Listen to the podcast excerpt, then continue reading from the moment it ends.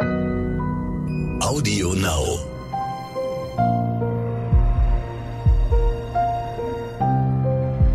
Verbrechen von nebenan. True Crime aus der Nachbarschaft.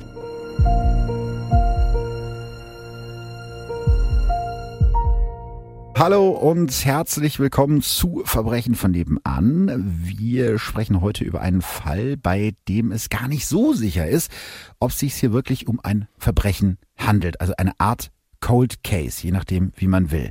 Sollte es wirklich um Mord gehen, dann wäre das auf jeden Fall einer der mysteriösesten Fälle in Deutschland. Oder aber das Ganze ist nur eine riesige Verschwörungstheorie. Und äh, apropos Verschwörungstheorie, hier ist das ist so eine richtige, richtige so eine richtige Radiomoderatorin-Überleitung. Ja, so, Apropos. I don't get it.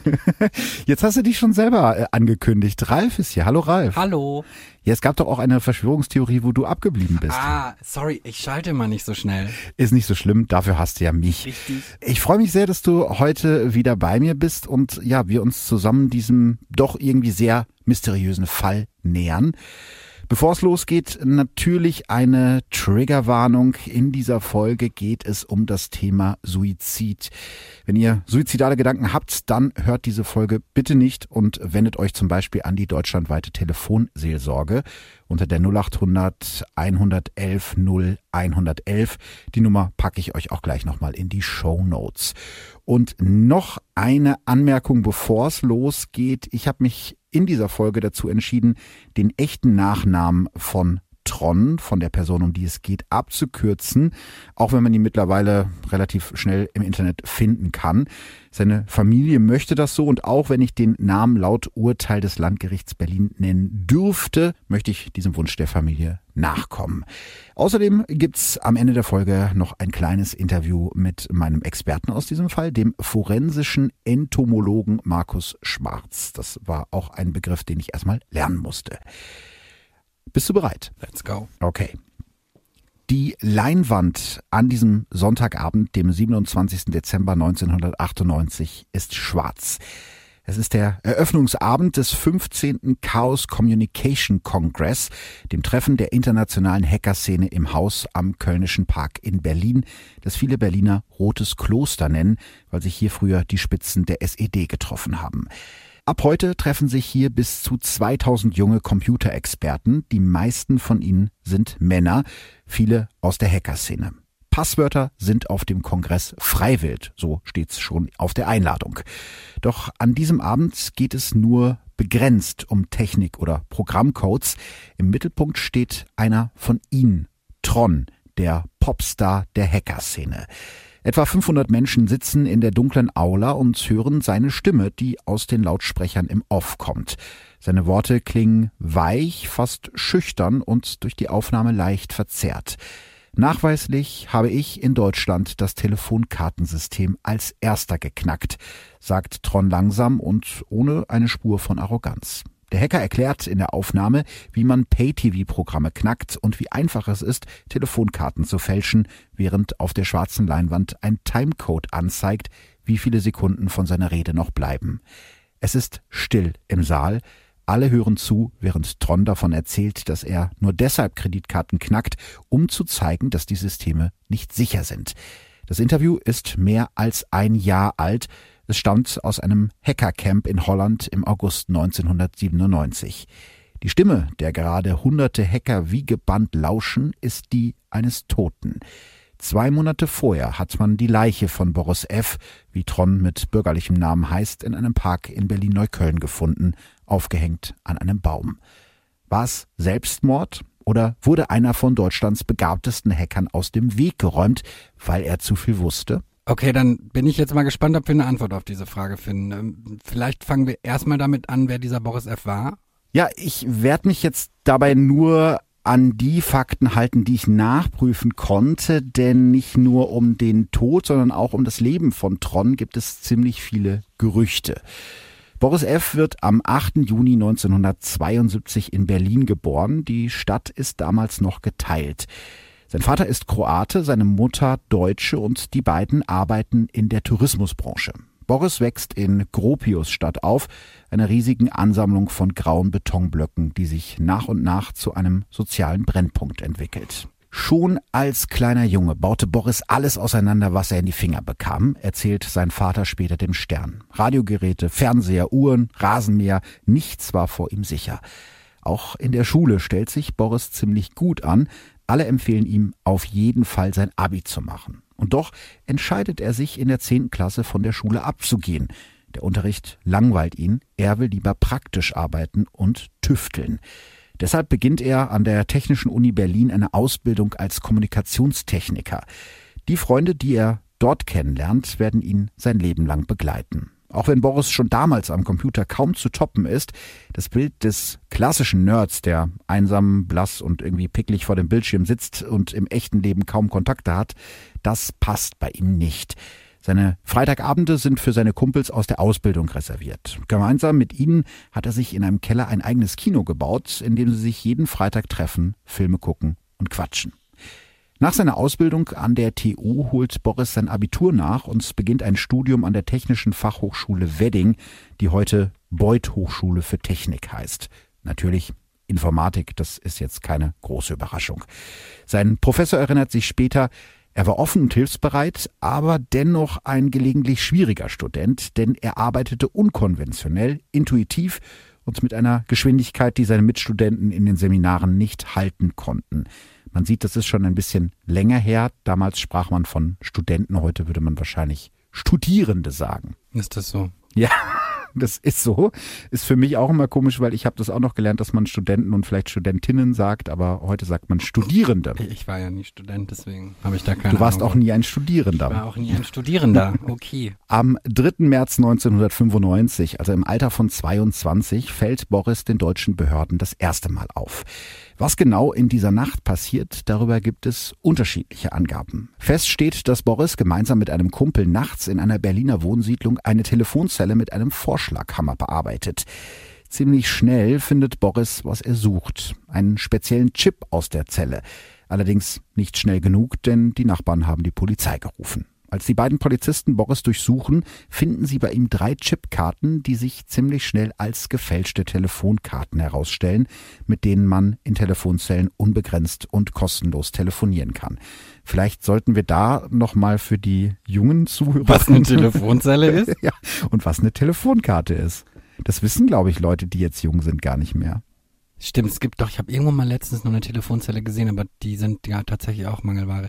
Also, früher, Damals, als es noch keine Mobiltelefone gab, da gab es Telefonzellen. da hat es ganz schlimm drin gestunken, weißt du das noch? Ja, irgendwann waren die dann ja offen, genau deswegen, weil da oft, glaube ich, Obdachlose drin genächtigt und auch andere Sachen gemacht haben. Ja.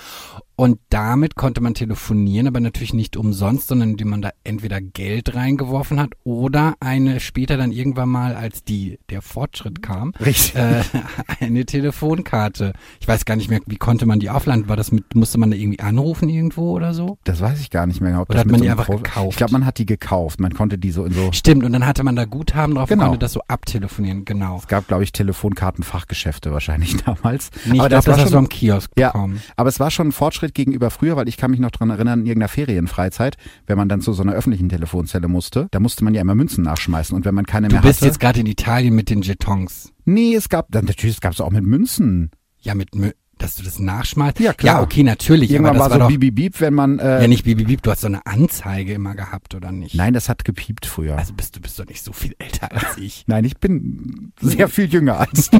Wir schweifen ab. Jedenfalls damals brauchte man Telefonkarten, um in diesen öffentlichen Telefonzellen telefonieren zu können. Und wenn man natürlich eine Möglichkeit findet, diese Dinger zu faken, kann man ja praktisch unbegrenzt auf Kosten der Telekom, die damals noch Deutsche Post hieß, telefonieren. Das war genau das, was äh, Boris gemacht hat.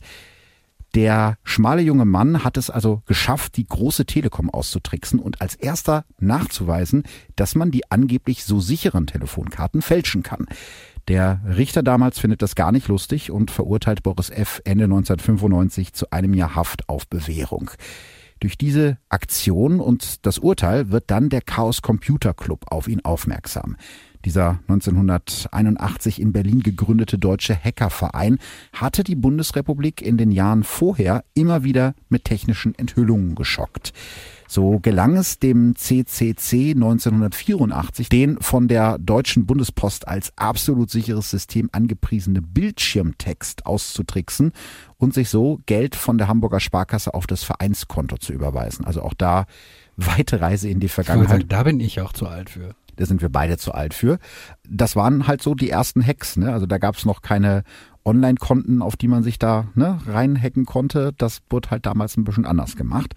Seitdem ist der Club eigentlich bekannt dafür, Datenlecks bei Regierungen, Organisationen und Konzernen aufzudecken und in Deutschland für die Informationsfreiheit zu kämpfen. Also denen ging es jetzt nicht darum, sich persönlich daran zu bereichern. Ich, ich wollte sagen, ich finde, man sollte auch sagen, dass die eigentlich was Gutes im Sinn ja, haben und genau. jetzt keine Terrororganisation oder sowas. Absolut sind. nicht. Da ging es wirklich darum zu zeigen, Achtung, dieses System ist unsicher Bitte und hackt uns nicht.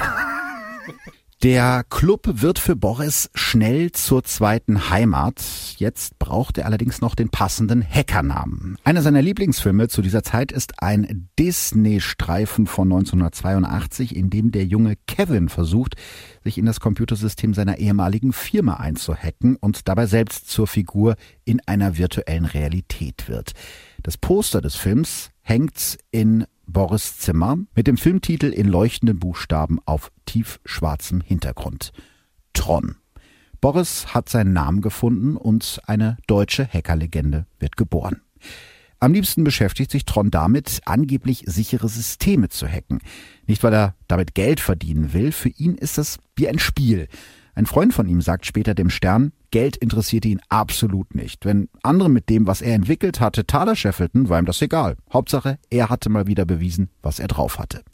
Er, der noch immer bei seiner Mutter lebt, will der Welt aus seinem Kinderzimmer beweisen, dass man mit etwas Fachkenntnis in jedes System eindringen kann, von Banken über Versicherungen und Atomkraftwerke bis zum Bezahlfernsehen. Im September 1997 veröffentlicht Tron zum Beispiel in der Datenschleuder, die heißt wirklich so, das ist das Vereinsmagazin des CCC, eine Anleitung, wie man die Decoderbox des damaligen deutschen Pay-TV-Senders Premiere hacken kann. Dabei schreibt er trocken, dass die Garantie auch einer gekauften Box durch Aufschrauben erlischt sollte selbstverständlich sein. Muss man erklären, was eine Decoderbox ist? Ich glaube nicht. Also bei Unity Media gibt's doch auch diese HD-Karten oder, ja. oder diese Zusatzdinger, um irgendwas zu entschlüsseln. Ich glaube, das Ich glaube, es ist bei Sky auch so, oder? Stimmt, genau. Bei Sky hast du auch so eine Karte, ansonsten ist das Programm halt gesperrt. Also im Prinzip ähm, etwas, was es damals schon gab und was es heute auch noch gibt. Auch noch in abgewandelter Form ja, gibt, genau. Heute würde man einfach illegal sich das Netflix-Konto von irgendwem zocken, aber ähm, ja, im Wintersemester 1997-98 schreibt Tron seine Diplomarbeit im Fachbereich Technische Informatik mit dem etwas sperrigen Titel Die Realisierung einer Verschlüsselungstechnik für Daten im ISDN-B-Kanal. Sein Ziel, er will das Telefonieren mit dem damals noch neuen ISDN-Standard abhörsicher machen, und zwar für jeden. Das gelingt ihm aber nur zum Teil, weil er die Arbeit irgendwann unter Zeitdruck abgeben muss. Für den Perfektionisten Tron ein absoluter Albtraum. Trotzdem beschreibt sein Professor Trons Diplomarbeit als absolut genial und gibt ihm dafür die Bestnote. Trons großer Traum ist das Kryptophon, ein abhörsicheres Telefon, das jeder aus einer doppelseitigen Platine und aus billigen Teilen aus dem Bastelshop selbst zusammenlöten kann.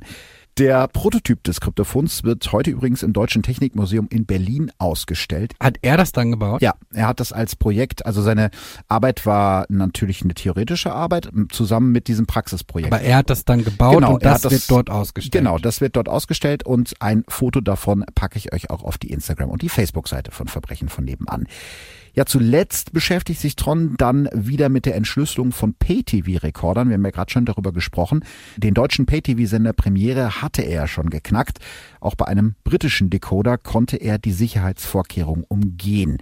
Boris träumt davon, eine Smart Card zu entwickeln, mit der man alle europäischen Bezahlfernsehsender kostenlos empfangen kann. Dafür beteiligt er sich an einem Hack auf das niederländische Sicherheitssystem, das viele europäische Pay-TV-Kanäle nutzen. Dieser Angriff wird kurz vor Trons Tod veröffentlicht. Zu diesem Zeitpunkt, als Boris F. verschwindet, hat er gleich mehrere Jobangebote. Alleine vier deutsche ISDN-Unternehmen wollen ihn anwerben, aber er will lieber nach Afrika reisen, also Urlaub machen und sein zweites großes Projekt ist immer noch das Kryptophon. Das will er so fertigstellen, dass man es wirklich auf den Markt bringen kann, also für jedermann. Okay, und damit sind wir dann jetzt an dem Tag, an dem Boris das letzte Mal lebend gesehen wird. Was konntest du über diesen Tag herausfinden? Ja, dieser 17. Oktober 1998 fühlt sich in Berlin-Gropiusstadt an wie Spätsommer, auch wenn die Blätter an den Bäumen schon deutlich weniger werden. Boris hat gute Laune an diesem Samstag. Zum Mittagessen hat er sich von seiner Mutter Kräuterspaghetti mit Basilikum gewünscht, sein Lieblingsessen. Das wird später noch wichtig. Die beiden, also Tron und seine Mutter, haben ein enges Verhältnis miteinander und obwohl Boris Eltern getrennt sind, versteht er sich auch mit seinem Vater, der etwa 20 Minuten mit dem Auto entfernt wohnt, sehr gut. Noch im Sommer hat die Familie wie in all den Jahren vorher gemeinsam fünf Wochen Urlaub in einem Ferienhaus in der kroatischen Urlaubsregion Istrien an der Adria gemacht, der Heimat von Boris Vater. Um 14 Uhr an diesem Tag verlässt Tron die Wohnung und nimmt dabei noch einen Brief für seine Mutter mit, den er für sie zur Post bringen will. Boris will die letzten Sonnenstrahlen des Tages genießen. Seinen geliebten Laptop nimmt er nicht mit. Er lässt ihn eingeschaltet in seinem Zimmer, genau wie seinen Rechner. Also auch der Rechner bleibt eingeschaltet. Tschüss, ich gehe dann jetzt, ruft er seiner Mutter zu. Da klingelt es an der Tür. Vor dem Haus wartet sein Kumpel Peter, der sich bei ihm einige Geräte für seine Diplomarbeit abholen will. Die beiden gehen ein Stückchen zusammen, dann trennen sie sich. Peter ist der letzte Mensch, der Boris lebend gesehen hat. Trotzdem lassen sich einige von Boris letzten Schritten rekonstruieren. Er wirft den Brief für seine Mutter ein und um 14.30 Uhr hebt er an einem Automaten der Postbank am U-Bahnhof Lipschitz-Allee 500 Mark für seine Oma ab. Also woher weiß man, dass das für seine Oma war? Weil er das häufiger gemacht hat und sozusagen den Auftrag hatte. Also Ach so, also das heißt, seine Oma wusste, genau. sie hätte dieses Geld bekommen sollen und das. Okay. Richtig, genau. Also das kennt man ja heute auch von älteren Menschen, dass man mal für die zur Bank geht. Naja, und, und früher gab es ja also noch weniger online und. Genau. Richtig. Also. Und eben dieses Geld abheben, dieses nachgewiesene Geld abheben ist halt wirklich sein letztes Lebenszeichen. Als der 26-Jährige spät abends immer noch nicht wieder zu Hause ist, fängt seine Mutter an, sich Sorgen zu machen und ruft Boris Vater an. Gemeinsam gehen die beiden am nächsten Tag, also am Sonntag, zur Polizei. Die Eltern sind sich sicher, dass Boris etwas Schlimmes zugestoßen sein muss, reden immer wieder von einer Entführung. Also schon damals sind sie sehr darauf fokussiert, dass das eben die Möglichkeit sein muss, die dahinter steckt. Also Entführung ist schon relativ schnell ein Begriff, der da fällt. Aber keine Polizeidienststelle will ihre Vermisstenanzeige aufnehmen. Man rät den panischen Eltern erstmal 48 Stunden abzuwarten. Darüber haben wir ja schon in einigen Folgen gesprochen. Wenn ein Erwachsener in Deutschland verschwindet, dann müssen wirklich deutliche Hinweise vorliegen, dass derjenige in Gefahr schwebt, damit die Polizei sofort beginnt zu ermitteln. Und äh, ja, so ist es in dem Fall auch. Ehrlich gesagt ist das auch richtig, weil ich glaube, dann müsste die Polizei sich äh, zu Tode ermitteln. Also das ja, ja, und es ist ja auch erwiesenermaßen so, dass die meisten Leute eben innerhalb von 24 oder innerhalb von 48 ja. Stunden wieder auftauchen. Klar, in dem Fall hätte es halt Hinweise gegeben, dass er eigentlich wiederkommen wollte, weil er hat ja seinen Rechner zum Beispiel angelassen und auch seinen Laptop nicht mitgenommen. Aber ich denke mal für eine Ermittlung, also da kann man den Ermittlern eigentlich keinen Vorwurf Nein. machen. Fünf Tage später, am Donnerstag, den 22. Oktober, machen Spaziergänger gegen 16 Uhr in einer etwas verwilderten Grünanlage nahe der Berliner U-Bahn-Station Britz Süd eine schreckliche Entdeckung.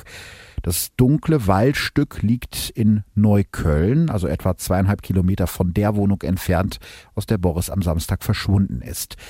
Boris hängt an einem struppigen Baum, um seinen Hals ein Gürtel.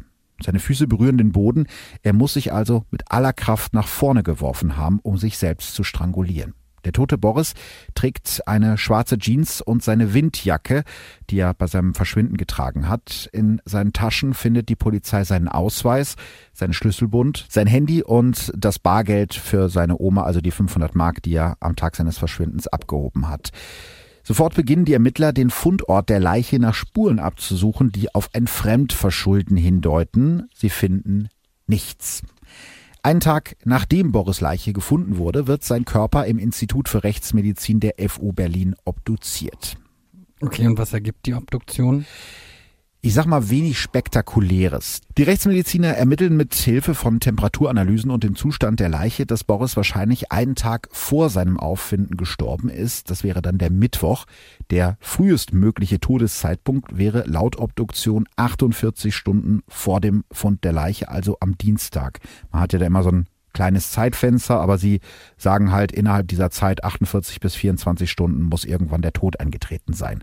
Außerdem finden die Rechtsmediziner weder am noch in Boris Körper Spuren von Fremdeinwirkung. Keine Schläge, zum Beispiel auf den Kopf, und auch keine Gifte oder Betäubungsmittel im Blut.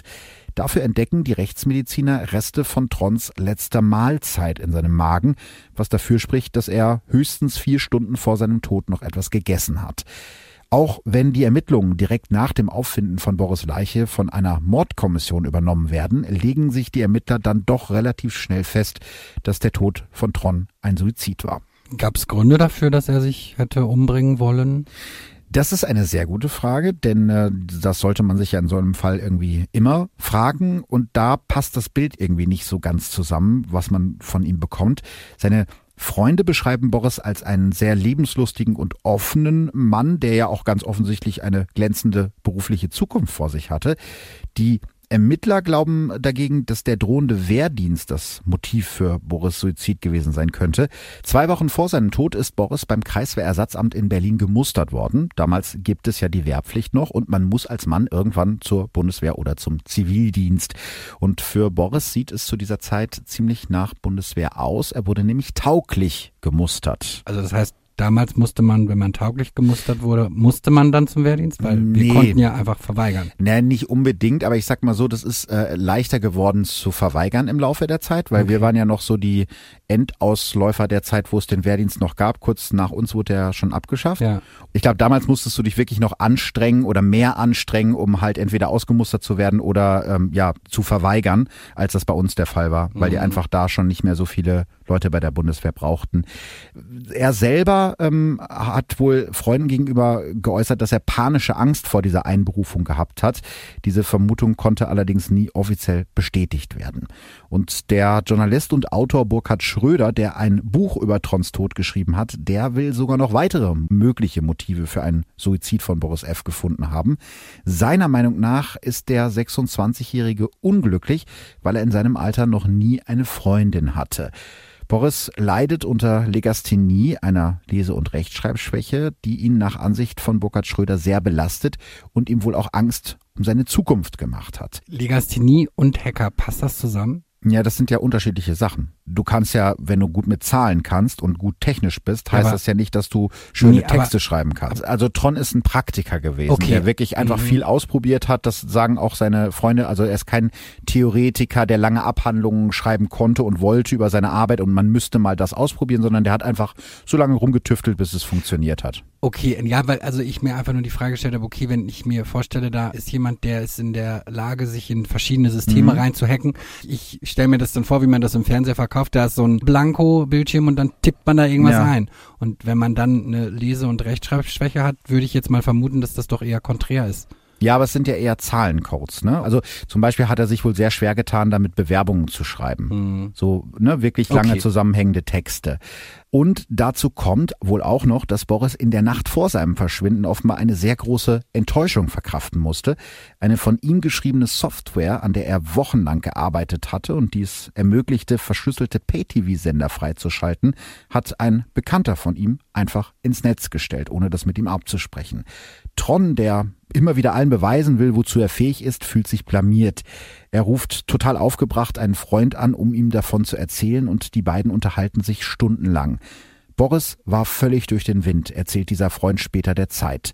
Doch Boris Familie will das nicht hören. Sie glauben fest daran, dass der 26-Jährige ermordet wurde. Auch ein Abschiedsbrief wird nie gefunden und das ist dann auch der Grund, warum sich nach einigen Wochen der Chaos Computer Club einmischt. Zumindest einige von ihnen. Du meinst die Szene am Anfang bei dem Jahreskongress? Genau. An diesem äh, ersten Abend des CCC-Kongresses am Sonntag, den 27. Dezember 1998, wird es ziemlich schnell emotional. Versuch einer Klärung von Trons Tod steht auf dem Programm und etwa 500 Hacker sind gekommen, um sich den Vortrag des CCC-Sprechers Andy Müller-Magun dazu anzuhören. Dazu muss man vielleicht sagen, Versuch einer Klärung von Trons Tod impliziert ja schon, dass es da was zu klären gäbe, wohingegen die Ermittler sich zu diesem Zeitpunkt schon relativ sicher sind, dass es da eigentlich nichts, nichts zu, zu klären gibt. Ja. Ganz genau. Und äh, Andi Müller-Magun kritisiert die Ermittler an diesem Abend zwei Monate nach Boris Tod heftig. Wörtliches Zitat, die Scheißwichser sollen sich auch nach Feierabend verantwortlich fühlen. Das kann der Leiter der zuständigen Mordkommission Klaus Ruckschnatt nicht auf sich sitzen lassen. Der ist nämlich an diesem Abend auch da. Ich habe zwar kein Mandat hier zu sprechen, sagt er unter seinem mächtigen Schnurrbart, doch es kotzt mich an, wenn Dinge verbreitet werden, die nicht stimmen. Der Ermittler betont nochmal, dass der Fall Boris F. zwar ermittlungstechnisch wie ein Mord behandelt wird, aber trotzdem alle Erkenntnisse für einen Suizid sprechen. Doch spätestens jetzt lassen sich die Zweifel nicht mehr aufhalten. Deutschlandweit berichten Zeitungen wie die Taz und die Welt oder auch Magazine wie Spiegel und Stern über das Rätsel von Trons Tod.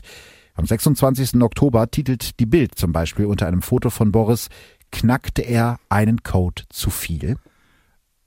Ist halt so eine Bildschlagzeile. Ja, so, sorry, es ist nicht meins. Okay, aber was für Widersprüche gibt es denn da überhaupt? Okay, das wird jetzt eine längere Einlage. Da ist erstmal die Frage, wo Boris in der Zeit zwischen seinem Verschwinden und seinem Tod gewesen ist. Laut Obduktion, du erinnerst dich, ist er höchstens äh, ja 48 bis 24 Stunden vor seinem Auffinden gestorben, also wahrscheinlich am Mittwoch oder am Dienstag. Mhm. Das heißt, zwischen seinem Abschied zu Hause und seinem Tod liegen, ja, je nachdem, vier volle Tage, an denen ihn halt niemand gesehen hat. Das ist ja schon sehr, sehr rätselhaft. Der hat bei seinen Eltern gelebt, also bei seiner Mutter. Genau, und die, die Wohnung von seiner Mutter, die Postbankfiliale, in der Boris das Geld abgehoben hat, und der Fundort seiner Leiche, die liegen alle an der Berliner U-Bahn-Linie U7. Und da ist eben die große Frage, ob Boris dieses Gebiet vor seinem Tod nochmal verlassen hat oder ob er sich die ganze Zeit in diesem Gebiet aufgehalten hat. Die Ermittler glauben, dass er dort geblieben ist die ganze Zeit, also bis zu seinem Tod, und begründen das unter anderem mit der Ortung von Boris Handy. Das wird in den Ermittlungen nachträglich geortet. Es war bis Sonntag in immer derselben Funkzelle eingeloggt. Also von Samstag bis Sonntag war es noch eingeschaltet und war immer in derselben Funkzelle eingeloggt. Danach ist es entweder ausgeschaltet worden oder der Akku ist leer. Also danach kann man es nicht mehr orten. Wurde das Handy gefunden? War das bei der Leiche? Genau, das Handy wird später bei der Leiche gefunden in seiner Tasche, richtig. Allerdings hat Boris in dieser ganzen Zeit, also in diesen theoretisch 24 Stunden von Samstag bis Sonntag nicht telefoniert, aber mehrere Freunde und seine Familie haben versucht, ihn zu erreichen. In diesen zwei Tagen, wenn man den Sonntag mitzählt, ist das Handy in einer Funkzelle in Kropiusstadt eingeloggt, also immer in derselben Funkzelle. Und das ist genau der Bereich, wo Boris verschwunden ist und wo später seine Leiche gefunden wird. Also das würde dafür sprechen, dass er zumindest in der Zeit sich aus diesem Bereich nicht rausbewegt hat. Ja, stellt sich halt die Frage, wo der 26-Jährige war in den ja, wahrscheinlich vier Tagen bis zu seinem Tod. Es soll Zeugen geben, die Boris noch am Samstagnachmittag gesehen haben wollen. Die Bild zitiert einige Tage nach dem Leichenfund einen Ermittler mit den Worten, Boris F. hat sich nach seinem Verschwinden mit jemandem getroffen, wir wissen aber nicht mit wem. Trons Kumpel, der damalige Sprecher des CCC, Andi Müller-Magun, erzählt in einer TV-Doku, dass Boris am Samstagnachmittag gemeinsam mit zwei Männern in einem Restaurant nahe der U-Bahn-Station Britz Süd gesehen wurde, also nur wenige Meter von dem Ort entfernt, wo einige Tage später seine Leiche gefunden wird. Die drei bestellen Bier, was deswegen ungewöhnlich ist, weil Boris keinen Alkohol trinkt. Der Kellner erinnert sich später, dass er das Bier von Boris unangetastet wieder abräumt.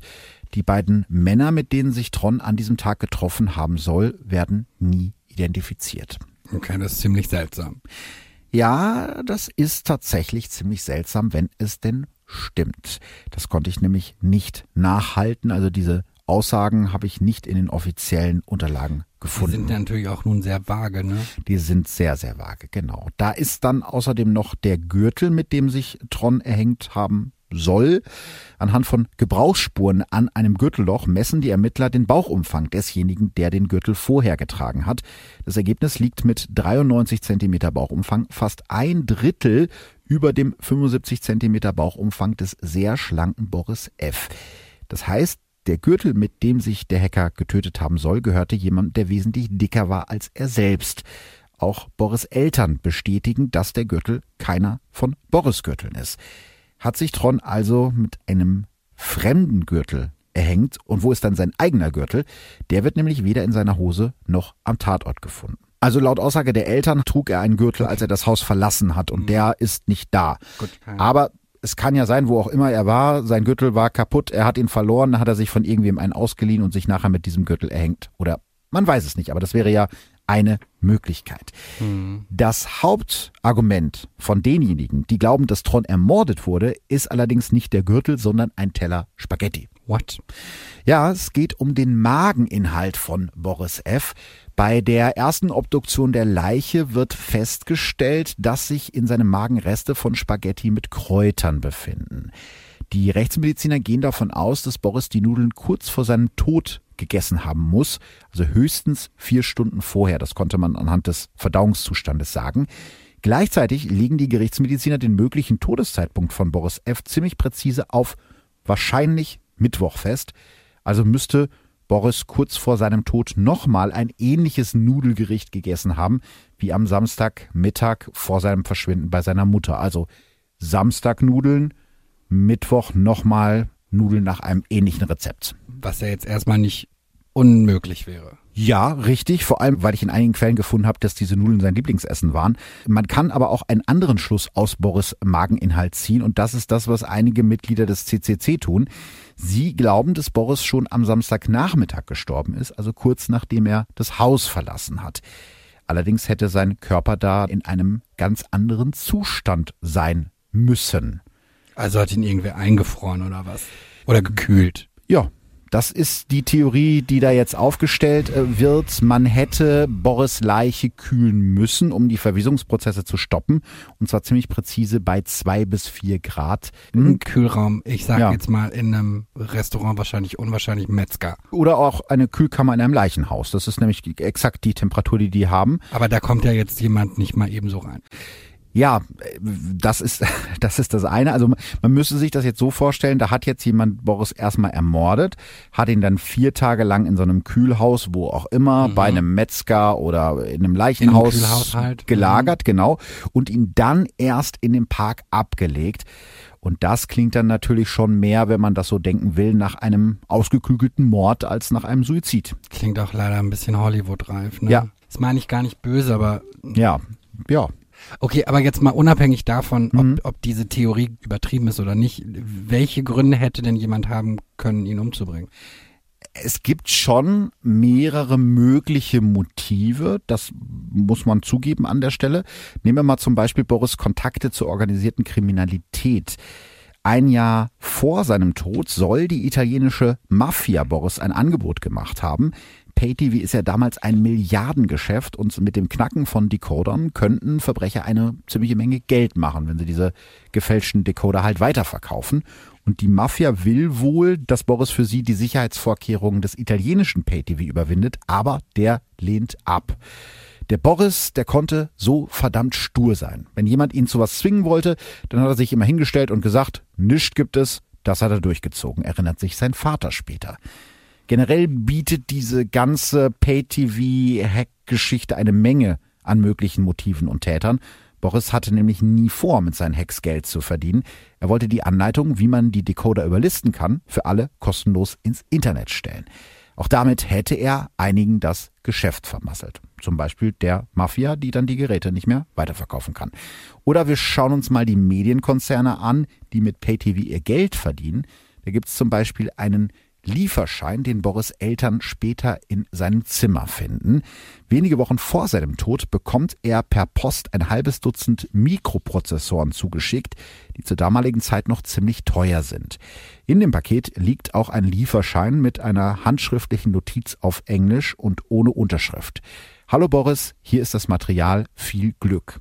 Absender des Pakets ist die Firma NDS Tech aus der israelischen Hauptstadt Jerusalem. Das Unternehmen NDS gehört zum Medienimperium des australischen Milliardärs Rupert Murdoch und ist zum Beispiel für die Verschlüsselung von Murdochs Bezahlsender Sky zuständig. Das war ja damals einer der schärfsten Konkurrenten des deutschen Pay-TV-Kanals Premiere. Haben die nicht aufgekauft? Ja, mittlerweile Ja, gibt es ja kein Premiere mehr und es heißt Sky, genau.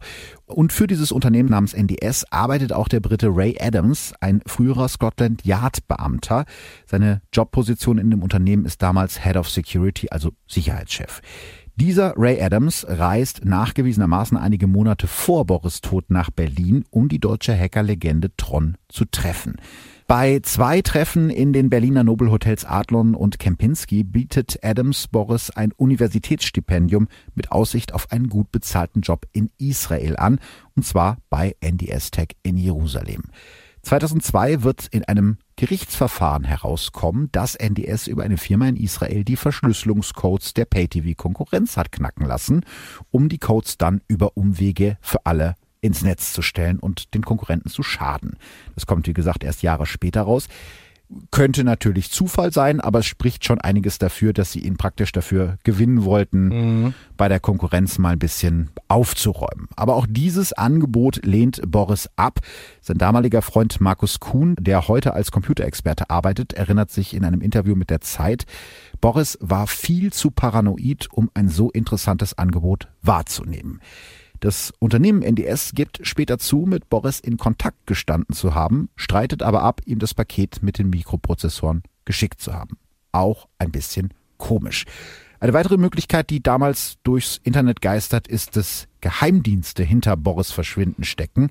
Zum Zeitpunkt seines Todes arbeitet er immer noch an dem Kryptophon und ein abhörsicheres Telefon ist natürlich der Traum eines jeden Geheimdienstes oder Albtraum, ja, je nachdem, wie man es halt nimmt.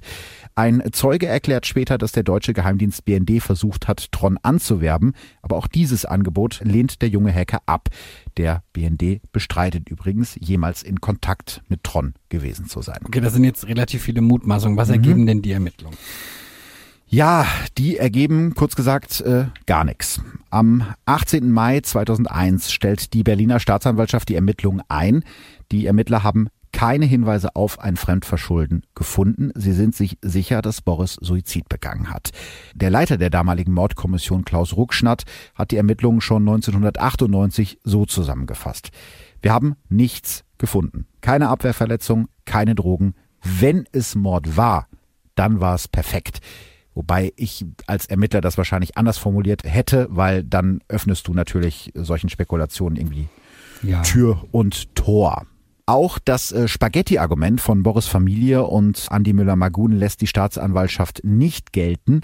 Sie schreibt, es sei anzunehmen, dass ein alltäglich überall erhältliches Gericht wie Nudeln mit Käse und Basilikum mehrmals nacheinander verzehrt wird. Also auch das, worüber wir gerade schon Wobei ich gesprochen mir haben die Frage stelle, wo er es dann zubereitet hat. oder woher es bekommen hat. Genau. Also es wäre ja theoretisch möglich, dass Boris vor seinem Suizid noch einmal sein Lieblingsessen haben wollte. Ne? Da ist es ja egal, ob er das Gericht erst vier Tage vorher das letzte Mal gegessen hat. Ich finde, das schließt sich nicht aus. Aber die Überhaupt Frage, die du gerade gestellt hast, ist natürlich berechtigt. Wo hat er sich das zubereitet? Naja, oder es ist ja auch generell die Frage, wo hat er überhaupt geschlafen? Genau, das ist eben, das ist eines der Rätsel in diesem Fall, die, die wahrscheinlich nie geklärt werden können. Jetzt beginnt jedenfalls für einige Zeit ein schmutziger Medienkrieg zwischen der Staatsanwaltschaft und den Anhängern der Mordtheorie. Die Seite tronland.net geht online. Sie ist übrigens heute noch online. Auf dieser Seite veröffentlichen die Macher Auszüge aus Ermittlungsakten und Gutachten und werfen der Staatsanwaltschaft grobe Ermittlungsfehler vor. Andi Müller-Magun spricht zum Beispiel immer wieder öffentlich davon, dass die Ermittlungen, Zitat, in unverständlicher Weise schlecht geführt worden sind. Das impliziert immer so ein bisschen, dass die Behörden da irgendwas nicht rausfinden Wollten. wollten. Genau. Mhm. 2003 scheitern die Bemühungen um eine Wiederaufnahme des Verfahrens endgültig und seitdem liegt der Fall Tron im Archiv. Gab es denn dann nochmal äh, irgendwelche neuen Entwicklungen? Nichts, was den Fall direkt angeht, ähm, aber der Fall kommt nochmal in die Öffentlichkeit und zwar im Januar 2006. Da führt eine einstweilige Verfügung der Eltern von Boris F. dazu, dass die deutschsprachige Wikipedia-Seite kurzzeitig offline gehen musste. Komplett. Ja, du konntest Wikipedia in Deutschland für einige Tage nicht mehr erreichen und ich frage mich, was die ganzen Schüler in der Zeit gemacht haben, wenn sie ihre wann- Arbeiten schreiben war das? wollten.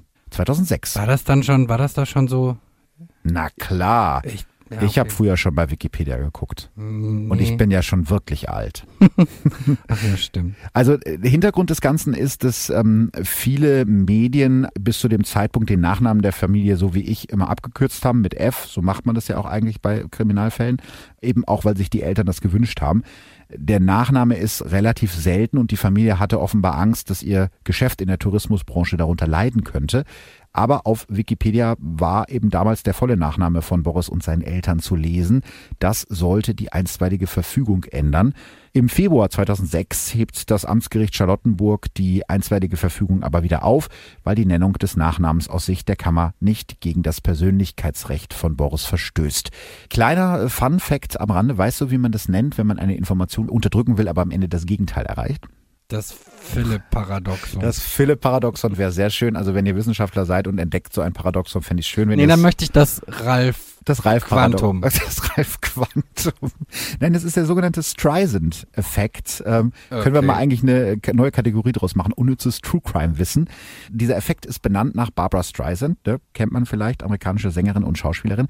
Die war nämlich nicht so richtig schlau und hat 2003 einen Fotografen verklagt, weil auf dessen Luftaufnahmen der kalifornischen Küste, die er übrigens nicht aus kommerziellen Zwecken gemacht hat, sondern für ein Naturschutzprojekt, auf diesen Aufnahmen war auch ihr Haus zu sehen. Ja, und deswegen hat sie ihn verklagt. Blöd nur, dass bis dahin kaum einer wusste, wo genau Barbara Streisand ihr Haus hat. Nach dem Prozess wusste es dann jeder und das ist ein, ja, klassischer ist erstmal Streisand. dumm. Effekt. Das war ein bisschen dumm. Gibt's ja auch mit anderen Geschichten, aber ich werde das jetzt nicht äh, ausweiten, sonst werde ich wahrscheinlich von irgendwelchen Leuten verklagt. Und es gibt auch noch was Neues zu Boris Herzensprojekt, dem Kryptophon. Andi Müller-Magun, der Mann, der halt immer wieder für die Theorie gekämpft hat, dass Tron ermordet wurde, gründet 2003 mit einem Partner vom CCC das Unternehmen GSMK. Diese Firma bietet Organisationen und Firmen Lösungen für abhörsichere Kommunikation an. Trons Traum vom Kryptophon ist also fast 30 Jahre später wahr geworden. Für die, die es sich leisten können, gibt es das abhörsichere Telefon. Ist ja immerhin ein doch etwas schönerer Abschluss von dieser sehr schlimmen Geschichte. Es ist bei dir schon so ein bisschen durchgeklungen, ähm, was du von einigen der Sachen hältst, die ich gerade erzählt habe, aber ich würde trotzdem gerne nochmal wissen, so, was ist, sind so deine Gedanken dazu? Was ist deine Theorie? Also ich finde das schwierig und ich muss auch tatsächlich zugeben, dass ich mir unsicher bin, welche Meinung ich gerade wirklich habe. Ich glaube, dass der Suizid eines geliebten Menschen für die Hinterbliebenen ziemlich traumatisch ist, weil Hm, natürlich. man rechnet nicht damit und ich glaube, es ist ein absolut furchtbarer Gedanke, sich vorzustellen, dass jemand freiwillig sich dazu entscheidet, sich das Leben zu nehmen. Hm. Und ich kann daher halt, und das meine ich gar nicht als Vorwurf, aber ich kann nachvollziehen, dass es einfacher ist, sich an den Gedanken zu klammern, dass es ein Tod unter Fremdeinwirkung Mhm. war, weil es das leichter macht. Ja. Also vor allem auch sich nicht eingestehen zu müssen, dass man vielleicht etwas übersehen hat, was jetzt gar nicht heißen soll, dass da jemand was übersehen hat, weil ich glaube auch, dass das wichtig ist zu sagen, Leute, die solche Gedanken haben, das läuft ja nicht nach demselben Muster ab. Genau. Also das Hauptproblem ist, dass die das mit sich selbst auskämpfen und niemand kriegt es mit und dass sie sich halt eben niemandem anvertrauen und das ist halt auch jetzt mal so ganz abgesehen von diesem Fall mein Appell, dass wenn irgendjemand mit solchen Gedanken kämpft, bitte, bitte, bitte, es gibt professionelle Hilfe und ansonsten redet mit einem Freund. Auch wenn ihr selbst nicht den Mut habt, euch Hilfe zu suchen, dann lasst euch von einem Freund helfen, weil äh, egal welche Seiten das Leben manchmal zeigt und egal wie kacke es manchmal ist, das ist es nicht wert. Und auch wenn man das nicht glaubt und egal wie schlecht es einem geht, ich, ich, ich kenne, also ich habe nicht solche Gedanken, aber ich, ich kenne diese Phasen, in denen man denkt, dass alles scheiße ist und dass auch, dass man alleine ist. Und ich finde, es ist einfach wichtig, na, man ist nicht allein und man soll sich sicher sein, es gibt immer Leute, die traurig sind, wenn man diesen Weg geht und wenn Mhm. und selbst wenn ich es bin, der euch überhaupt nicht kennt, das Ja. ich finde es ganz dramatisch und das ist das mir macht das richtig traurig, weil ich das einfach schlimm finde, wenn jemand, der noch so jung ist und noch so voll in seinem Leben steht, sich dazu entscheidet, diesen Weg zu gehen.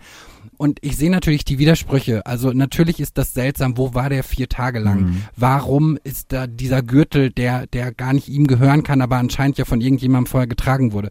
Ich verstehe, dass das Fragen aufwirft und natürlich sind diese Szenarien möglicherweise auch in einer Metropole wie Berlin was anderes als hier bei uns auf dem Land, wo man Mhm. jetzt so sagt, okay, Kühlkammer. Ja, ja. Aber ich finde sie schon eher filmreif als realistisch. Mhm. aus meiner Sicht. Natürlich hat er auch generell in einem Bereich agiert, der am Rande der Legalität mhm. sich bewegt. Und ich kann mir auch vorstellen, dass jemand, der sich daran nicht bereichern möchte, sondern dem es eigentlich nur um die Anerkennung geht, mhm. Da auch schnell sich Feinde macht. Also beziehungsweise nicht Feinde, sondern Leute, die Angst haben, dass er im schlimmsten Fall halt nicht für sie arbeitet, sondern, sondern nur noch für, für wen anders. Mhm. Trotzdem finde ich es halt sehr an den Haaren herbeigezogen, klingt so zu hart vielleicht. Ja, und das hm? klingt auch so ein bisschen, als möchte ich das abwerten. Also wie gesagt, ich, ich verstehe diese Gedanken und ich verstehe diese Gedanken vor allem unter dem Aspekt, dass man da einen Freund und, und Kind und, mhm. und ja, geliebten Menschen verloren hat und dass es so viel mehr Sinn macht, es, es so zu formulieren, aber es ist schon sehr ähm, weit hergeholt. Aber nicht ausgeschlossen. Ja, also zunächst mal will ich das nochmal unterschreiben, was du gerade gesagt hast. Ich glaube, das ist ganz, ganz wichtig und die meisten von uns, mich eingeschlossen, hatten ja schon mal irgendwie dunkle Zeiten in ihrem Leben und es gibt immer eine Möglichkeit, sich Hilfe zu holen und ich kann das auch nur jedem, der das jetzt gerade hört und solche Gedanken hat oder auch einfach nur vielleicht traurig ist oder depressiv ist und nicht weiß, wie es weitergehen soll. Man kann sich immer Hilfe holen und ich kann das nur jedem empfehlen. Das nicht nur kann, sondern man muss, ja. also man muss einfach, ich weiß, wie schwierig das ist, sich an, sich jemandem anzuvertrauen, aber ja. wenn, wenn es nur ein Freund ist, dem man einfach genau. sagt, mir geht's nicht gut, ich habe komische Gedanken, das reicht. Richtig. Wirklich. Und es ist überhaupt nicht schlimm, sondern im Gegenteil sehr, sehr gut, sich Hilfe zu holen. Ja. Das kann ich euch nur empfehlen. Ja, um, um jetzt vielleicht noch ein bisschen mehr Licht in diesen Fall zu bringen, habe ich mir professionelle Hilfe geholt. Und zwar Markus Schwarz, der arbeitet seit Jahren in der Leipziger Rechtsmedizin als forensischer Entomologe wusste vorher auch nicht, was das ist. Der versucht mit Hilfe von Insekten herauszufinden, wann jemand zu Tode gekommen ist. Ja, auch diesen Beruf gibt es. Äh, ich sehe gerade an deinem Gesicht, dass es nicht dein Traumberuf wäre. Nee, überhaupt nicht. also, und es ist wahrscheinlich auch voll der wichtige Beruf. Richtig. Weil ich tatsächlich glaube, dass das sehr viele Erkenntnisse bringt, aber es klingt erstmal, sorry, ein bisschen belustigend. Du, das ist äh, super. Ich bin ganz froh, dass ich Markus kenne, weil ich habe ihm neulich, als ich bei einer Freundin war und wir gekocht haben, ähm, da waren so komische Viecher bei ihr in der Schublade und da habe ich ihm Fotos davon geschickt und gesagt, du Markus, was ist das? Fruchtfliegen oder? Nee, das waren so, ähm, ich habe schon wieder vergessen, was es war. Irgend solche Oh Gott, Larven. was war's? Ja, es waren solche Larven, Mehl, Mehlwürmer oder so, ich weiß nicht mehr genau. Jo. Ja, es gibt so Dinger, die sich halt in Reis oder so, wenn das verunreinigt ist, da brüten die drin. Ja, man soll Reis auch immer waschen. Nochmal ein kleiner Tipp von mir. Wascht Was? immer euren Reis. Wie komme ich jetzt von dem Reis auf das Interview? Jedenfalls habe ich Markus äh, Teile des gerichtsmedizinischen Gutachtens von Boris F. geschickt und der hat sich das angeschaut und hat es auch zwei Kollegen aus der Gerichtsmedizin vorgelegt. Markus, was ist denn deine Einschätzung zum Todeszeitpunkt von Boris F. Ich kann da nach allem, was in diesen Unterlagen drin steht, nur sagen, dass es also zwischen einem und anderthalb Tage gewesen sein muss. Das liegt ganz einfach daran, dass wir diese sicheren Todeszeichen der Leichenstarre und der Totenflecke also wirklich als ganz klaren Hinweis da auch sehen. Auch die Insekten sprechen genau dafür. Also ist Boris F. zwischen Dienstag und Mittwoch gestorben. Wie genau meinst du das mit den Insekten? Dass diese Fliegeneier überhaupt an der Leiche waren, das ist ein ganz natürlicher Prozess. Das heißt, die weiblichen Schmeißfliegen sind darauf spezialisiert, Leichengerüche wahrzunehmen, auch wenn sie der Mensch überhaupt noch nicht irgendwie in der Luft wahrnehmen kann. Diese Tiere sind also hochsensibel darauf, können das also auch bis zu 16 Kilometer Entfernung wahrnehmen und dann zu der Leiche hinfliegen und dann werden natürlich sofort Eier abgelegt, denn eine Leiche ist für diese Schmeißfliegen ja nur so gesehen ein großer Haufen Nahrung. Man geht in den Sommermonaten davon aus, dass sogar im Sterbeprozess diese Tiere an die sterbende Person kommen und dort schon abwarten, bis der Tod eintritt und dann also auch sofort während des Todeseintritts oder kurz danach auch ihre Eier ablegen. Wie gesagt, in diesem Fall ist also das Auffinden von Fliegeneiern genau der Punkt, den man nach so einer kurzen Zeit dann eben auch erwartet. Auch das spricht also für einen Todeszeitpunkt am Dienstag oder am Mittwoch. Wäre es denn rein theoretisch möglich, jemanden so zu ja, strangulieren, dass es nach einem Selbstmord aussieht und ihn dann für vier Tage zu kühlen und ihn dann erst irgendwo abzulegen? Also allein diese komplexe Frage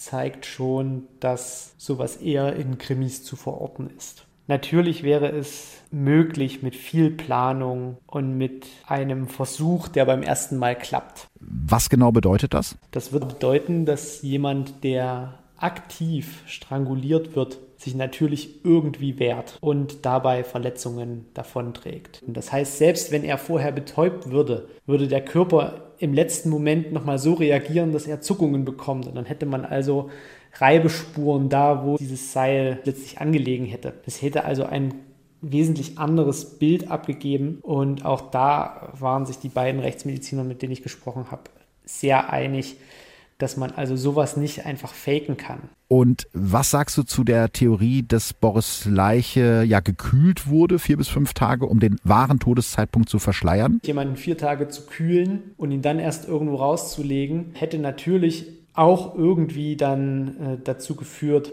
dass die Verwesung zumindest temporär gestoppt worden wäre. Aber auch hier muss man sich überlegen, eine Kühlung einer Leiche und sei es auch nur vier Tage oder fünf, je nachdem, würde natürlich wieder zur Folge haben, dass diese Leichenflecke beispielsweise vielleicht gar nicht mehr wegdrückbar gewesen wären, beziehungsweise sich die Totenstarre schon wieder gelöst hätte. Und das war ja laut Obduktion eben nicht der Fall. Ähm, könnte das denn überhaupt eine Person allein hinbekommen? Jemanden zu tragen und jemanden kurz nach dem Todeseintritt zu tragen, das muss man sich so vorstellen, als würde man eine Luftmatratze mit 80 Liter Wasser füllen und die versuchen irgendwo hinzuschleppen. Das funktioniert ja, aber es ist eine riesige körperliche Kraftanstrengung, die man allein nicht bewerkstelligen kann. Das heißt, auch hier wären wieder mehr Personen vonnöten gewesen. Wie sieht also deine Einschätzung zu der Mordtheorie aus? In diesem Fall ist also definitiv nicht davon auszugehen, dass die betreffende Person erst wirklich umgebracht wurde, mit einem Strangwerkzeug und dann gleichartig nach einer viertägigen Kühlung nochmals irgendwo anders hingehangen wurde. Das ist also relativ unplausibel. Aber wie kommt es denn dann aus deiner Sicht, dass so viele nicht an einen Suizid glauben können oder wollen? Die Problematik, die man also in diesen von dir übersandten Dokumenten auch sieht, spricht also auch irgendwie klar dafür, dass die Verarbeitungsmechanismen der Angehörigen hier eher in die Richtung gingen, dass man das also erstmal nicht glauben wollte, dass sich die Person also suizidiert hat.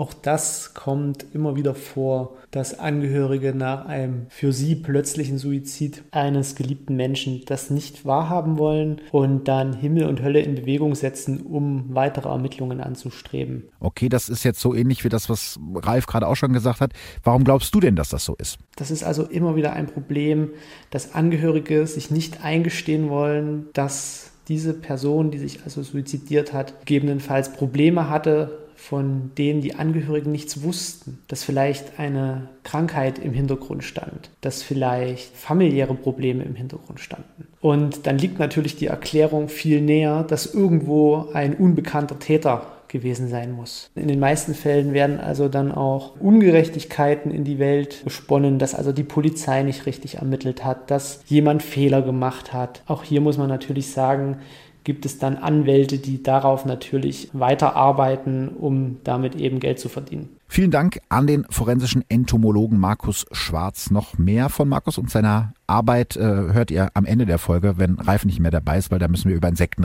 reden. Stimmt, ich mag Insekten tatsächlich nicht. Ja, siehst du, das habe ich jetzt gerade rausgehört.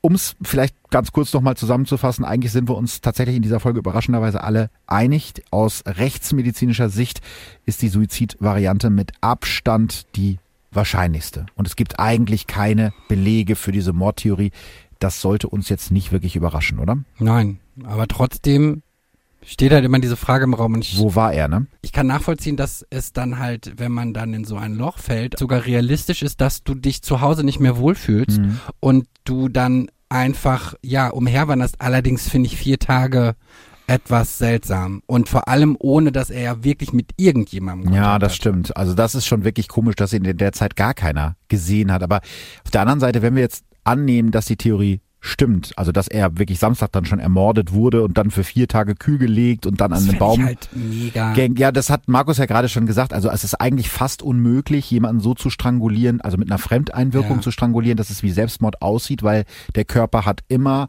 Abwehrspuren normalerweise, selbst wenn du vorher betäubt wurdest. Und es wurden ja auch keine Betäubungsmittel und keine Drogen in dem Blut gefunden, mhm. ja. Also wenn man sich diese ganze Mühe macht, es wie ein Selbstmord aussehen zu lassen, warum dann die Verschleierung des Todeszeitpunkts? Also was, was bringt das? Warum dieser ganze Aufwand? Weil wenn du es so perfekt schaffst, ähm, einen Selbstmord zu simulieren, wird ja gar keiner auf die Idee kommen, dass der ermordet wurde. Dann hättest du ja den ganzen Zinnober mit dem Kühllegen sparen können. Naja, er hat sich Samstagnachmittag ja angeblich mit irgendwelchen Leuten in einer Bar getroffen. Wenn die natürlich wussten, dass sie dort gesehen wurden, wäre, würde es natürlich Sinn machen, dass sie Zeit zwischen diese Sichtung und den Todeszeitpunkt bringen wollen. Weil dann, mhm. ansonsten könnte man das ja sehr, also dann würde man wahrscheinlich nachhaltiger nach diesen Leuten suchen. Ich tatsächlich finde es halt einfach unrealistischer, dass diese Leute Zugriff zu einer Kühlkammer mal eben so haben. Ja, klar, ich meine, Geheimdienst oder Mafia kann wahrscheinlich vieles. Okay.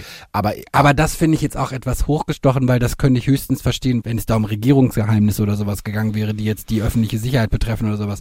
Aber ob jetzt tatsächlich ein Medienunternehmen Leute umbringt. Ah. Ich glaube auch, die hätten ihn wahrscheinlich versucht, da rauszukaufen mit ganz viel Geld und gesagt, hier spiel mal in unserem Team. Ja, und, und ansonsten hätten sie versucht, irgendwie einen Knast zu bringen. Ja, das wäre die andere Möglichkeit gewesen. Also, ja, wir sind uns relativ einig in dem Fall. Mich würde natürlich interessieren, was ihr darüber denkt. Schreibt uns gerne bei Verbrechen von dem Mann auf Instagram und Facebook. Ich glaube, das ist ein Fall, über den man ja sehr viel diskutieren kann. So, Ralf, es war schön mit dir. Ich wie immer, hast du vergessen. Sorry, wie immer. Und ich entlasse dich jetzt, bevor es jetzt hier um Leichen und Insekten geht. Voll. Viel ne? Spaß. Also danke, dass du da warst. Äh, bis zum nächsten Mal. Bis bald. Tschüss. Tschüss. So, Ralf ist weg und ich habe euch ja eben schon ein kleines Interview mit dem forensischen Entomologen Markus Schwarz über seinen Job versprochen, einfach weil ich das so spannend finde, was er macht. Markus, du beschäftigst dich bei deiner Arbeit sehr viel mit etwas, das viele Leute eklig finden, Insekten und Larven. Wie können die denn ganz allgemein gesprochen helfen, einen Todesfall zu klären? Wir wissen in der forensischen Entomologie sehr genau, dass beispielsweise nach dem Todeseintritt die Schmeißfliegen als erstes an einen Leichnam kommen. Und diese Schmeißfliegen sind wechselwarme Tiere und das heißt, die brauchen also von außen Wärmeenergie, um überhaupt sich erstmal zu entwickeln. Also vom Ei über drei Larvenstadien bis zum ausgewachsenen Tier zu werden. Diesen Prozess, den nutzen wir, diesen Prozess, den kennen wir, den kennen wir sehr genau und können dann also, wenn wir die Umgebungsparameter wie zum Beispiel die Temperatur und Luftfeuchte dann auch kennen und wenn wir die Fliegenart kennen, sehr genaue Aussagen darüber treffen, wie lange jemand beispielsweise schon tot ist. Wenn man wirklich ganz exakte Daten hat, kann man teilweise stundengenaue Berechnungen auch durchführen. Und das ist natürlich besonders interessant, wenn es dann um Tötungsdelikte geht, um überhaupt erstmal einen Tatzeitraum einzugrenzen. Wenn also die Rechtsmediziner mit den vorhin angesprochenen Punkten wie Leichenstarre und Totenflecke und letztlich auch einem Temperaturabfall nicht mehr genaue Aussagen treffen können, dann sind ja meistens die Insekten schon da und dann schlägt also die Stunde der forensischen Entomologen. Und Insekten können einem nicht nur verraten, wann jemand gestorben ist, sondern auch wo. Manche Insekten haben ja einen ganz begrenzten Lebensraum. Und wenn man diesen Lebensraum kennt, aber der nicht mit dem Fundort der Leiche übereinstimmt, dann muss man vielleicht mal eine Leichenverlagerung diskutieren. Wenn die zum Beispiel vorher in einer Wohnung gelegen hat und dann auf einmal draußen irgendwo an einem Seeufer oder so liegt, dann muss man da also schon kritisch drüber schauen, ob es da nicht vielleicht auch andere Erklärungen gibt. Das gleiche, wenn zum Beispiel in den Fliegenmaden massive Größenunterschiede bestehen. Das ist ein sehr auffälliger Punkt, den hatte ich tatsächlich auch schon mal bei einem Tötungsdelikt und da konnten wir also auch mit an Sicherheit grenzender Wahrscheinlichkeit sagen, dass der Leichnam verlagert sein musste. Ja, und manchmal helfen Insekten eben auch auf der Suche nach einer möglichen Todesursache. Wenn man weiß, dass die Insekten, während sie fressen, auch verschiedene Chemikalien wie Drogen und Medikamente in sich mit aufnehmen und dadurch natürlich auch verschiedene Wuchsparameter sich verändern, dann kann man in den Tieren gegebenenfalls, wenn der Leichnam also für eine Analyse nichts mehr hergibt, in den Tieren nach eben diesen Stoffen und den Abbauprodukten suchen. Und somit helfen uns die Insekten also auf ganz vielfältige Art und Weise bei Tötungsdelikten und Kapitalverbrechen Lösungen zu finden, die man ohne die Insekten gar nicht hätte. Jetzt mal ganz ehrlich, wie kommt man auf die Idee, Larven und Käfer zu seinem Beruf zu machen? Also ich habe Forstwissenschaften studiert und irgendwann bekam ich von Simon Beckett die Chemie des Todes in die Hände. Und auf den ersten beiden Seiten wird es wunderbar beschrieben, wie Fliegenmaden so perlschnurartig immer Richtung Süden eine Leiche verlassen. Und ich fand das so faszinierend, dass ich mir gesagt habe, Mensch, das kann doch gar nicht so sein. Und habe dann selber ein Leichenexperiment mit einem 60 Kilo schweren Hausschwein an meiner Universität durchgeführt, was dann gleichzeitig meine Masterarbeit war. Und siehe da, Fliegenmaden verlassen einen Leichnam wirklich in jede erdenkliche Himmelsrichtung und präferieren nicht den Süden und schon gar nicht perlschnurartig. Aber was interessiert dich denn so sehr an der Verwesung? Die Verwesung ist ein Prozess, der eine Schalttafel hat, die so groß ist wie die Schalttafel vom Raumschiff Enterprise. Und wenn man da am Knopf ganz links dreht, ändert sich irgendwo ganz rechts ein kleiner Temperaturregler. Und wenn man irgendwo noch einen Schieberegler nach vorn schiebt, dann wird vielleicht der Baumbestand etwas dichter und schon hat man eine komplett andere Verwesungssituation. Schon hat man eine ganz andere Bodenfeuchte, eine ganz andere Luftfeuchte und somit ändert sich das von Fall zu Fall immer wieder. Und das ist das Schöne an diesem Beruf. Man kommt also letztlich irgendwann vom Wald, kommt zu den ökologischen Zerfallsprozessen, die immer gleich ablaufen und auch nie anhalten werden. Also die Verwesung, die Zersetzung, der Aufbau neuen Lebens, das funktioniert in der Natur ganz von alleine und das ist so faszinierend, dass man das eben auch noch anwenden kann und daraus Schlüsse letztlich für polizeiliche Ermittlungen und die Rechtsmedizin ziehen kann. Als letzte Frage noch was, was mich ganz persönlich interessiert. Kannst du überhaupt noch Tatort gucken oder True Crime Podcasts hören, ohne dass du da Fehler findest und dich aufregst? Naja, das ist also immer so ein Problem. Manchmal könnten sich die Drehbuchautoren und Regisseure doch so ein bisschen an der Wahrheit festhalten. Es gibt tatsächlich einige Tatortfolgen, die, was die Ermittlungsarbeit angeht, sehr gut dargestellt sind, aber dann gibt es auch gleich wieder einen riesigen Prozentsatz, wo man einfach nur die Hände über den Kopf zusammenschlägt und weglaufen will. Das gleiche Problem auch bei True Crime Podcasts. Es gibt also teilweise auch einige sehr große Podcasts, wo einfach die Ermittlungsarbeit und auch die Ergebnisse, zum Beispiel auch der forensischen Entomologie, komplett ausgelassen werden, wo ich dann auch immer sage, Mensch, ich habe an diesem Fall selbst mitgearbeitet und dann gibt es halt irgendwelche Podcaster, die genau diesen Punkt dann auslassen obwohl es eigentlich der interessanteste Punkt und letztlich auch vor Gericht der Punkt war, der mehr oder weniger die Sicherheit für den Tatzeitpunkt gegeben hat. Aber da natürlich nie jemand in diese kompletten Gerichtsunterlagen reinschauen kann, wird das natürlich gerne rausgelassen. Es ist ganz interessant, dass es da auch so qualitative Unterschiede in der Podcast-Welt, auch unter den großen Podcasts, durchaus gibt. Dann gehe ich jetzt einfach mal davon aus, dass du nicht Verbrechen von nebenan gemeint hast, sonst wärst du heute nicht mein Experte gewesen. Wenn ihr noch mehr über Markus und seine Arbeit wissen wollt, dann schaut euch vielleicht mal sein Buch an. Da schreibt er über seine Arbeit und seine Fälle. Das heißt, wenn Insekten über Leichen gehen. Das Buch gibt es in jeder guten Buchhandlung. Und selbst wenn die gerade nicht offen haben, die meisten lokalen Buchhandlungen bieten auch Bücher zum Liefern oder zum Abholen an. Das war's jetzt aber wirklich mit unserem äh, kleinen Ausflug in die Welt der Insekten und Larven und auch mit dieser Folge. Wir hören uns in zwei Wochen wieder. Tschüss. Verbrechen von nebenan. True Crime aus der Nachbarschaft. Mehr Infos und Fotos zu unseren Fällen findet ihr auf unserer Facebook- und unserer Instagram-Seite. Audio Now.